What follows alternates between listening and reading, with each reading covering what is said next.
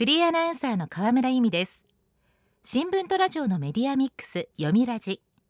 読売新聞の取材を通じた最新の情報をもとにニュースの裏側に迫ります。早速今日のトークゲストをご紹介しましょう。今日も電話でお話を伺います。読売新聞文化部デスク佐藤健一さんです。読みラジには2回目のご出演です。よろしくお願いします。あ、えーとよろしくお願いします。改めまして佐藤さんの記者歴教えていただけますか？はい、えーと私はですね25年近く文芸や漫画の取材に携わってきました。えーと4コマ漫画のコボちゃんは2007年から2012年頃まで直接連載を担当しまして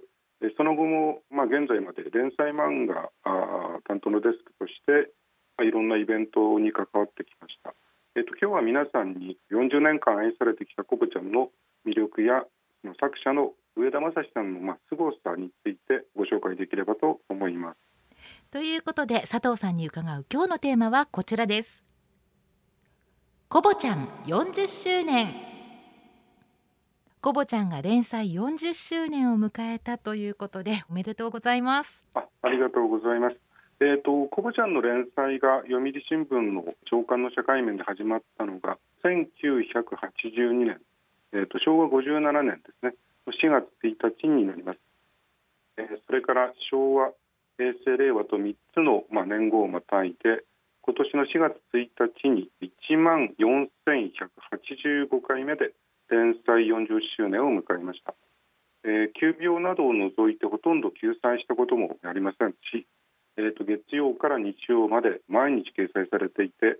一般の全国紙では最も長く連載が続いている4コマ漫画になります、えー、1992年から1994年に、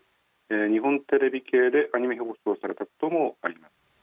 もはや国民的4コマ漫画ともいえるコボちゃんなんですが改めてどんな漫画なのかご説明いただけますか？えー、東京に住んでいる5歳の男の子コボちゃんを中心にパパとママおじいちゃんとおばあちゃんの3世代5人家族が繰り広げる、まあ、ほのぼのファミリー漫画として始まりました、えーと、途中親戚の竹おじさんが居候したりすることもありましたがその後2010年にコボちゃんの妹美穂ちゃんが生まれて6人家族になりました。それから少しずつ、えー、成長して今コボちゃんが8歳美穂ちゃんが3歳になったところで止まっています、はい、えーと、コボちゃんという名前は、えー、作者の上田正史さんが3人兄弟の末っ子だそうでして、えー、家族からコボちゃんと呼ばれていたことに由来しているそうです、えーと、関西や四国の一部では長男をお盆さん、えー、末っ子を小盆さんなどという風習がありましてえーと、上田さんのお父さんが四国出身なのでそのこととも関係しているのではないかなと思います。なるほど。ご自身が投影された部分もあるということですね。そうですね。作者の上田正史さんどんな方なんでしょう？はい、えーと、お生まれは1947年、えー、で現在74歳になります。1971年にプロの漫画家となった後雑誌の数ページをすべて4コマ漫画で埋めるという当時なかった斬新な方法を生み出して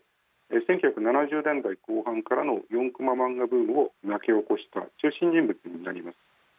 えーと、現在でも読売新聞のコボちゃん以外にですね雑誌で「フリテン君」「刈り上げ君」えー「音部系課長」あの今はあの部長代理に変わってますが、えー、という、まあ、40年以上の長期連載をいくつも続けています。えっと、毎日3本、えっと、1年間でおよそ1100本の作品を描いていてこれまでに描いてきた4コマ漫画の総本数がギネス級になるのではないかなと思っていますすごいですねはいえーと、上田さんがですね小学生の時に「週刊少年サンデー」とか「週刊少年マガジン」が創刊されたそうなんですが、えー、実はあの毎週読んでいたというわけではなかったそうです。まあ、子どもの頃から漫画が大好きというわけではなかったんです。えー、あの大学時代はですね実はあの報道写真家を目指していて当時盛んだった学生運動の写真をよく撮影しに行ったそうです。へ報道写真家志望だったんですか？はいそうですね。えー、ところがあの1968年に新宿騒乱事件という有名な事件が起きまして、えー、それもやっぱり取材に行きまして撮り終えた写真を眺めていた時にですねえー、いい写真だなとこう冷静にその被写体を見ている自分に気づいてなんかそれに嫌気がさしてしまったそうなんですね。それであのカメラもやめてしまってで、まあ、大学も、まあ、学生運動が盛んな時代ですからロックアウトで授業もなくて家でテレビを見ている時に折り込みチラシの裏に何気なく4コマ漫画を描いたらお母さんとお兄さんが褒めてくれたそうです。でまあ勧められるままに出版社に持っていったらそれがあのデビューに結びついたということであの、まあ、漫画は特にもともと好きだったというわけではないですけれども、子どもの頃から実はいろんなアイデアを考えるのが得意だったそうでそうした才能をうまく、えー、生かされたのかもしれないなと思っています。なるほど。その後すぐに人気漫画家になったんですか？いやあのそういうわけでもないみたいですね。あの当時まあその出版社の人に4コマ漫画ではあの漫画家として食べていけないからもっと長い漫画を描くようにというふうに言われて試行錯誤したこともあったそうです。えっと、大学の哲学科を出ているのでフランスの哲学者、えベルクソンが書いた「笑い」という本で笑いについて学んだりもしました。えー、そして、えーと、数ページを全部あの複数の4コマ漫画で埋める手法を試したらうまくいってあのフリテン君刈り上げ君などの人気作品を生み出すようになりました額面通りに長編を書くんじゃなくて4コマ漫画で埋めるというアイディアすごいですよね。そうですねね佐藤さんから見て上田正史さんのすごいところってどんなところですか？えーと、やっぱりあのコボちゃんをですね毎日ほとんど休まずに描き続けていてなおかつずっと、まあ、クオリティの高さというか面白さを保っているところだと思います。えーと、毎日ですねあの午前10時半に起床して翌日分のコボちゃんを描いて午後3時半ぐらいに仕事場に読売からのバイク便が来るんですけど、えー、そこに原稿を渡すという生活をお盆や正月も含めてほぼ毎日繰り返してきました。えーと、病気なので、えー、半月以上休載したことも一回もありません。そうなんですかすごいですね。お仕事はどんなところでなさってるんですか？はい、えー、っとのお仕事場ですね、えー、東京の神楽坂にありまして、えー、仕事部屋の広さは7畳半ほどあります。私も何度かお邪魔したことがあるんですけれども、えー、調べ物をしたりするためのパソコンモニターが3台、えー、ずらっと並んでいてまるで飛行機のコックピットみたいだなと思った記憶があります。えー、コックピットですか？かっこいいですね。えー、そうですね。あのー、あこれが漫画の作業場なんだっていうちょっと意外な感じが、えー、しました。はい。えー、それであの部屋でいろいろ見せてもらったんですけれども、えーと、思いついたそのアイデアをですね記録しておくための、えーと、ノートが500冊以上ありまして、えー、その他その季節の行事を月ごとにまとめた行事カードとか過去の作品とネタが被らないようにキーワードごとに、えー、分類したダブリ防止カードなど、えー、まあいろんな秘密道具みたいなものが置かれています。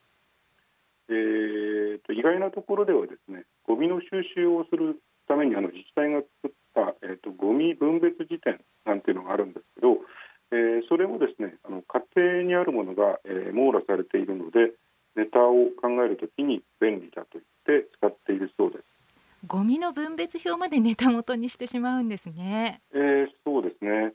でネタが被らないようにと言ってもねこれだけの回数重ねてますと整理するのも大変そうです。まあ、今でこそパソコンで整理できたりしますけどね。えーまあ、その整理もそうですしそれからネタ集めにもですね早くからインターネットを使って、えー、4コマ漫画を描くためのデジタル技術を活用されてきました。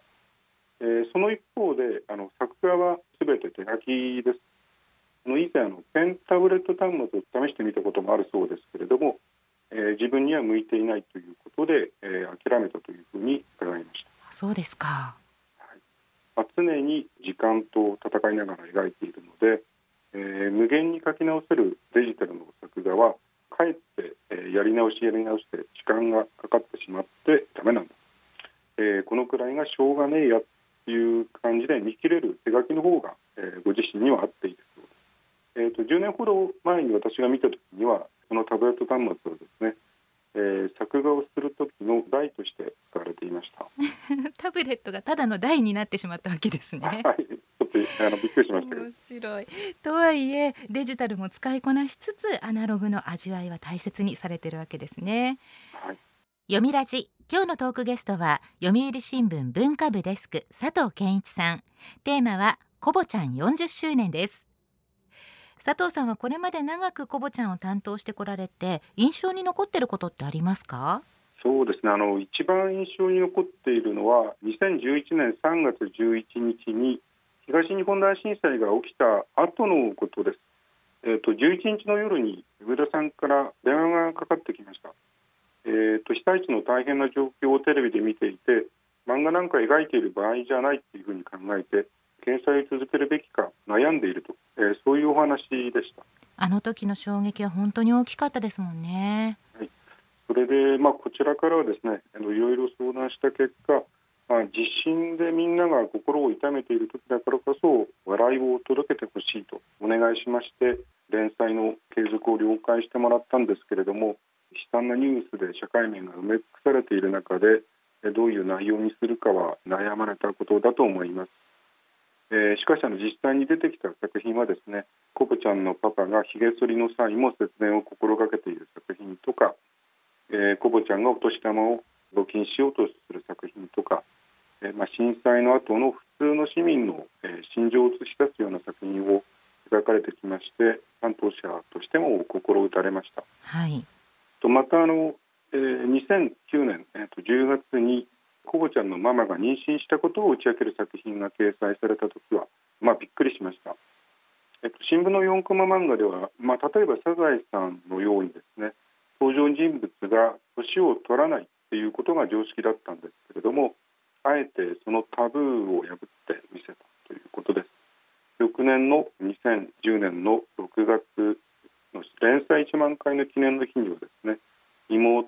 ちゃんが誕生して祝賀ムードに包まれました。なるほど画期的なことだったわけですね、はい、私たちもなんとなくこう親戚みたいな気分でコボちゃんの成長を見守っているわけなんですが今回40周年を記念しましてコボちゃん傑作選が刊行されたそうですね。はい。あのコボちゃんの単行本は連載が始まった直後から創業者という出版社から60巻まで出まして、えー、その後公文社から新コボちゃんのタイトルで51巻まで刊行されて現在、えーと、110巻を超えています。すごいですね。えー、それとあの別に今回中国老新社から、えー、40年間の作品の中から傑作を推薦したコボちゃん傑作選が3月22日に、えー、刊行されました。えーと、上田正史さんのロングインタビューですとか、えーまあ、我々文化部の歴代の担当編集者が舞台裏を明かしている座談会なども掲載されています。えー、歴代担当者6人がベストと思う作品を選んだセレクションも載っています。あそうなんですね。改めて作品選んでいる中で何か気づいたことってありますか？そうですね。あの最近の作品と比べてあの最初の頃ココちゃんが、まあ、随分やんちゃだったことですね。やんちゃ。はい。あのおもちゃの刀を持って暴れ回って、えーと、おじいちゃんが大事にしている盆栽を割ってしまうとかですねえー、服を泥だらけにしてママを困らせたりとか、まあ、あの昭和の子供だなというのが実感しました。えっと、今はまあ5歳から8歳に成長したこともあって、えー、先ほどの座談会でもですねあのコボちゃんが、えー、哲学者的になったなんていう話も出たりしました。へえ 哲学者的ですか。まあでも連載40周年ということにもなりますと時代の変化それから社会の変化も反映されてるんでしょうね。そうですね。あの1982年、えー、連載が始まった年はですね500円硬貨が初めて発行された年になります。ですのでおじいちゃんが、えーと、道で拾った高校珍しがる作品があったりですね、えー、あと1991年の12月にソビエト連邦が崩壊した際にはやっぱり関連の作品が載っていたりもします。えっと、私が今回のコボちゃん傑作選のために、えっと、選んだ作品の中では、えっと、平成の初めなんですけれどもサラリーマンが携帯電話で話しているのをえー、街で見かけたコボちゃんが分の糸電話の糸を切ってその紙の筒に向かって大声で話してみるなんていうふうなネタがありました。えーとまあ、今思うと電電話線でつながっている固定電話から携帯電話主流の時代へ移り変わっていく、えー、そういうことを予見していたような作品だと思います。そうですねあと電話が一家に一台だった時代の作品なんかも今見ると味があるなと思います。えー、そうですね黒電話なんか今の若い人が見ると分かんないかもしれないですよね。そうですよね、まあ、佐藤さん難しいとは思いますけどあえてベストワンはどの作品と聞かれたらどれを選びますか？そうですね。あの人によって好みは違うと思うんですけれども、えーと、ただあの私の先輩が選んだ作品は読売新聞の編集手帳にも取り上げられて、えー、と評判になっています。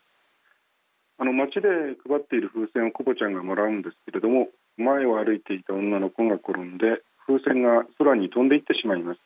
でコモちゃんあの女の子のところに行って自分の風船をあげるのかなと思ったら自分の風船も空に放します。そして女の子にかけるのが、えー、まあ、2人で行けば寂しくない。つまり風船が2個で旅立てば寂しくない。そういう言葉なんですね、えー、コボちゃんという漫画が持っている優しさがにじみ出てくる名作だと思います。そうですね。本当にコボちゃん優しいなって私も思いました。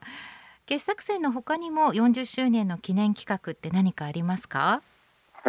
え、東京大手町の読売新聞の3階で5月31日までコボちゃん展が開催されています、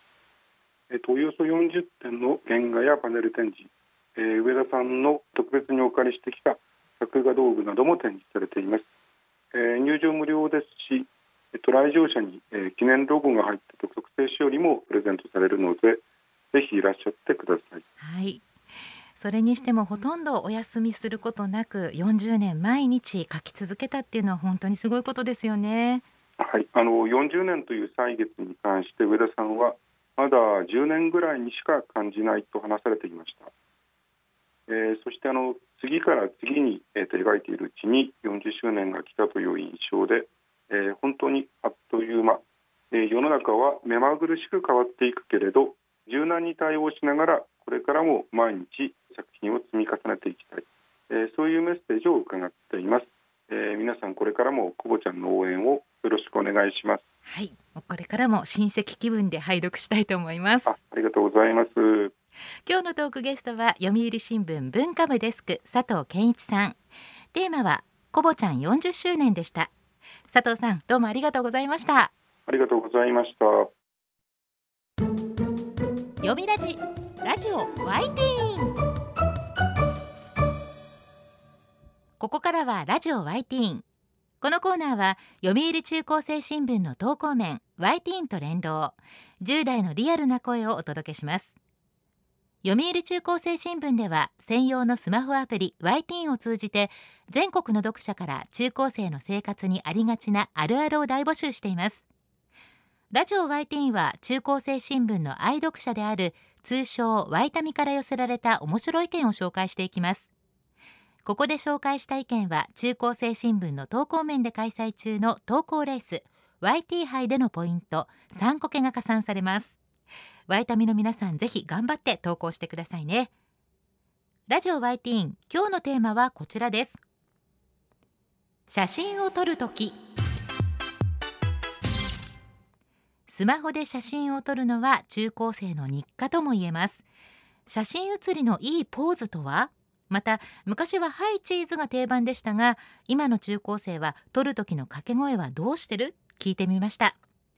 では早速ティーンの投稿をチェックしていきましょう。神奈川県中学2年の女子ずぶといネギさんの写真を撮る時。呪術廻戦の五条悟でおなじみの領域展開のポーズ。掛け声は領域展開ドヤとイケメンな声で。はい。ティーンの皆さんには説明の必要はありませんね。ティーンではない皆さんにはちょっとご説明しておきますと呪術廻戦という人気のアニメがありましてその中で登場人物が呪術の力を発動する時のポーズなんです。右手の人差し指と中指を立てて人差し指に中指を絡めるというちょっと指がつりそうなポーズなんですがどや。これです。では続いての投稿です。東京都中学3年の女子ミッフィーさんの写真を撮るとき。合唱部は合唱科学部はフレミング左手の法則。こちらは部活の特性を生かした撮影ポーズ。合唱部は両方の手のひらを胸の前で合わせて拝む合唱のポーズ。歌う合唱と手を合わせる合唱をかけてるんですね。うまい。そして科学部はフレミング左手の法則ってこれ懐かしいですね。親指が力で人差し指が自戒で中指が電流でしたっけ？テストの時左手を見ながら頭をひねった記憶が蘇りました。でも科学部の皆さんはこれ余裕ですよね。さすがです。では続いての投稿です。兵庫県中学2年の女子亀うさぎさんの写真を撮るときクラスメートそれいけ？みんなアンパンマン！と拳を突き上げる。私のクラスの恒例行事です。いやーこれはクラスの仲の良さが伝わってくる投稿ですね。アンパンマンは1969年に生まれたキャラクター。時代を超えて今でも愛されてるんですね。では最後の投稿です。神奈川県中学1年の女子クラーフラーさんの写真を撮るとき今もチーズが定番です。写真を撮る時の掛け声他にもマーマレードとかオロナミン C 1たす1はなどいろいろあったんですがポーズはピース掛け声はチーズという投稿が実は一番多かったんです。写真を撮る時には反射的にピースとチーズ出ちゃうのはティーンも一緒みたいですね。ラジオ y ティーンテーマは写真を撮る時でした。読売中高生新聞は社会の最新トレンドを学べるニュース記事から受験に役立つ学習情報など10代の心を刺激するコンテンツ満載です。詳しくは読売中高生新聞のホームページやツイッター、インスタグラムをご覧ください。来週のテーマはこれは笑ったです。ラジオ Y ティーン来週もお楽しみに。週刊ニュースラジオ読みラジお別れの時間です。今日は4コマ漫画コボちゃんのお話でした。来週のトークゲストは読売新聞生活部記者野倉早苗さん。テーマは女性登用先進国アフリカルワンダの施策です。どうぞお聞きください。読みラジまた来週。